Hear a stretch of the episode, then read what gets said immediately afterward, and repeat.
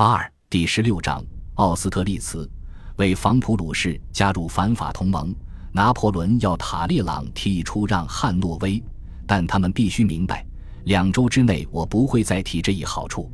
普鲁士宣布中立，但依然坚称瑞士和荷兰应当独立。拿破仑这守备战，八月三十一日，他寄了一些信，贝尔蒂埃收到三封，贝西埃、康巴塞雷斯和戈丹各收到二封。德克雷、欧仁、富歇与巴尔贝、马尔布瓦各收到一封。虽说正在筹备战事，他还是下令，帝国诸省应举办赛马，组织其境内饲养的最优良马匹参赛，并奖赏速度最快者。赛马自然有军事用途，但他说明，即便身陷危机，他的思绪仍然庞杂，或者说，身陷危机时，他的思绪格外庞杂。当月。拿破仑宣布不得禁止人们在教堂附近跳舞，因为跳舞不是恶行。若完全听信主教们，那么舞会、戏剧、时尚都该被禁，帝国也得变成大修道院。九月一日，拿破仑从彭德布里克去巴黎，以便让元老院征募八万名新兵。他对康巴塞雷斯说：“布罗涅只剩下保卫港口所需的人手，他完全封锁了部队动向。”教父些禁止一切报纸提及军队，就当他不复存在。他也想出了追踪敌军行迹的点子，命令贝尔蒂埃找一个说德语的人，持续关注奥军各团的进度，把信息存入特制盒子的隔层，各团名称或番号要记在扑克牌上。某团调动后，对应他的扑克牌也要相应换层。次日。奥军将领卡尔马克·冯莱贝里西越过拜恩边界，很快就攻克设防城市乌尔姆。他指望米哈伊尔·库图佐夫将军的俄军会马上来援，如此这片战场的联军总兵力会增至二十万人。然而，对于尚未直接联系上俄军的奥军来说，乌尔姆太靠前了，超出他们的安全范围。由于某些原因，俄军的部署非常滞后。与此同时，卡尔大公准备进攻意大利，而拿破仑已让马塞纳接替茹尔当任当地司令。九月十日，拿破仑提醒欧人及其将领提防奥军出击，并指示五十三岁的热那亚省省长皮埃尔·富尔费别再带他的年轻情妇去剧院。大军团的七个军分别由元帅贝纳多特、缪拉、达武、奈伊、拉纳、马尔蒙和苏尔特指挥，总兵力达十七万人。七个军向东进发，速度惊人。于九月二十五日渡过莱茵河，士兵们将在干燥的土地上战斗，不必乘脆弱的平底船冒险横渡英吉利海峡，所以他们心情愉悦，一边唱着出征曲，一边欢快地启程。当天，拿破仑对奥托说：“一切总算有起色了。”当时，这是法军史上规模最大的单次战役。部队从布罗涅、荷兰等地奔赴前线，他北起科布伦茨，南至弗赖堡，几乎长达二百英里。大军团抵达莱茵河前一天，流言在巴黎大肆传播。谣言称，拿破仑为了支付作战费用，强行拿走法兰西银行的全部金银储备，因此流通的纸币缺乏足额的信用保障。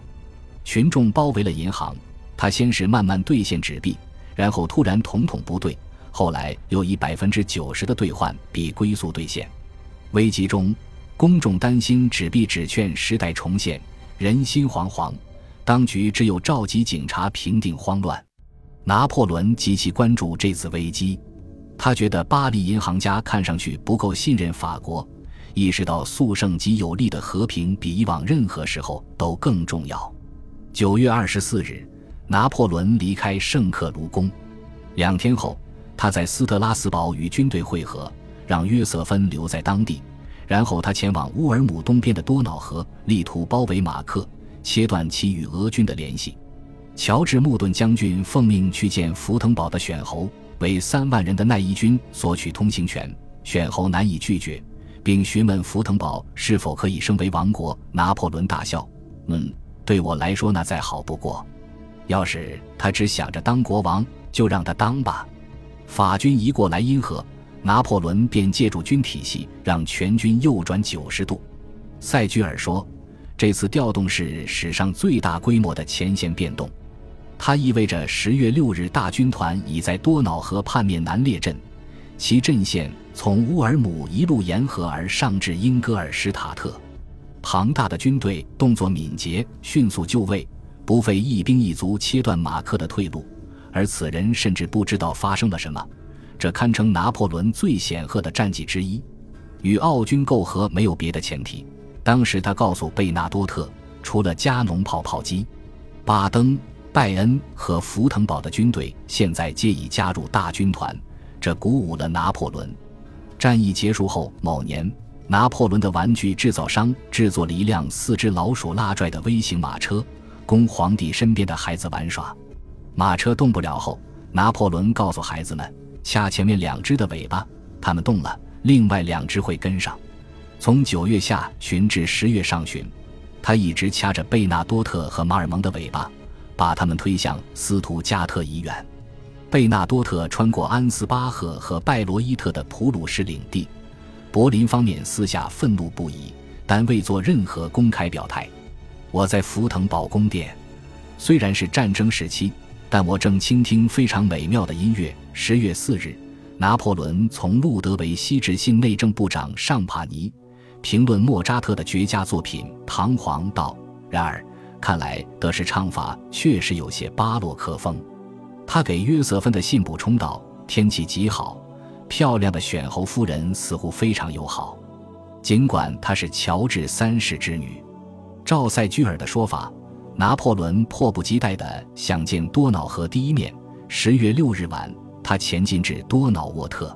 塞居尔的叙述里经常出现“迫不及待”。他几乎被视作拿破仑的全部军事特色，确切说来，全部个人特质中最稳定的部分。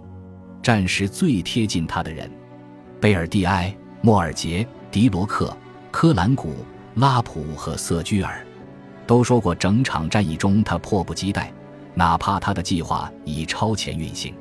尚在班贝格时，拿破仑写了三十七期公报中的第一期，预言敌军将全灭。十月八日，缪拉和拉纳击败一股奥军。拿破仑在此战报告中写道：“莫破蒂上校冲在第九龙骑兵团前头，攻入维尔廷根村。他受了致命伤，留下遗言，告诉皇帝，第九龙骑兵团已证明自己名副其实。他们冲锋陷阵，克敌制胜，高呼‘皇帝万岁’。拿破仑的公报当小说来读，也激动人心。”他用公报告诉军队，他举行的会议、城市的装饰，甚至说拜恩首相之妻蒙特格拉斯夫人是绝色佳人。十月九日，法军在金茨堡小战中取胜。十一日，他们又在哈斯拉赫永金根战胜对手。次日晚上十一点，贝纳多特已占领慕尼黑。此时距拿破仑前往伊勒河上的布尔高还有一小时。他正给约瑟芬写信，已然这么说。敌军败了，掉了脑袋，一切都表明这是迄今为止我最快乐、最迅捷、最出色的战役。这一说法当然傲慢，但事实最终证明他没错。为了让马克待在没有掩护的位置，法军情报人员在奥军俘虏中安插了一些逃兵。他们告诉奥军，法军准备发动兵变并回国，甚至说巴黎传出了政变流言。乌尔姆包围圈几近完成。十月十三日。拿破仑命令奈伊返回多瑙河对岸，夺取乌尔姆面前最后一处主要障碍——埃尔辛根的高地。在埃尔辛根修道院可非常清楚地纵览河漫滩，视野远及六英里外的乌尔姆总教堂。次日，奈伊攻克目标，唐阅兵、卡宾枪手和掷弹兵冲上埃尔辛根的斜坡，拿下修道院。若端向此地斜坡，便会明了拿破仑在军中奋力培养的高昂士气与军旅精神多么重要。战斗时，曾在埃及军团服役的某个掷弹兵背部负伤，滂沱大雨中，他躺在地上大叫：“前进！”拿破仑认出了掷弹兵，遂脱下斗篷丢给他，说：“想法子把这个还给我，我拿你非常当之无愧的勋章和津贴来换。”当日的战斗中。拿破仑一度在奥地利龙骑兵的手枪射程内。当晚，一名副官给拿破仑做了一只煎蛋卷，但他找不到酒或干衣服。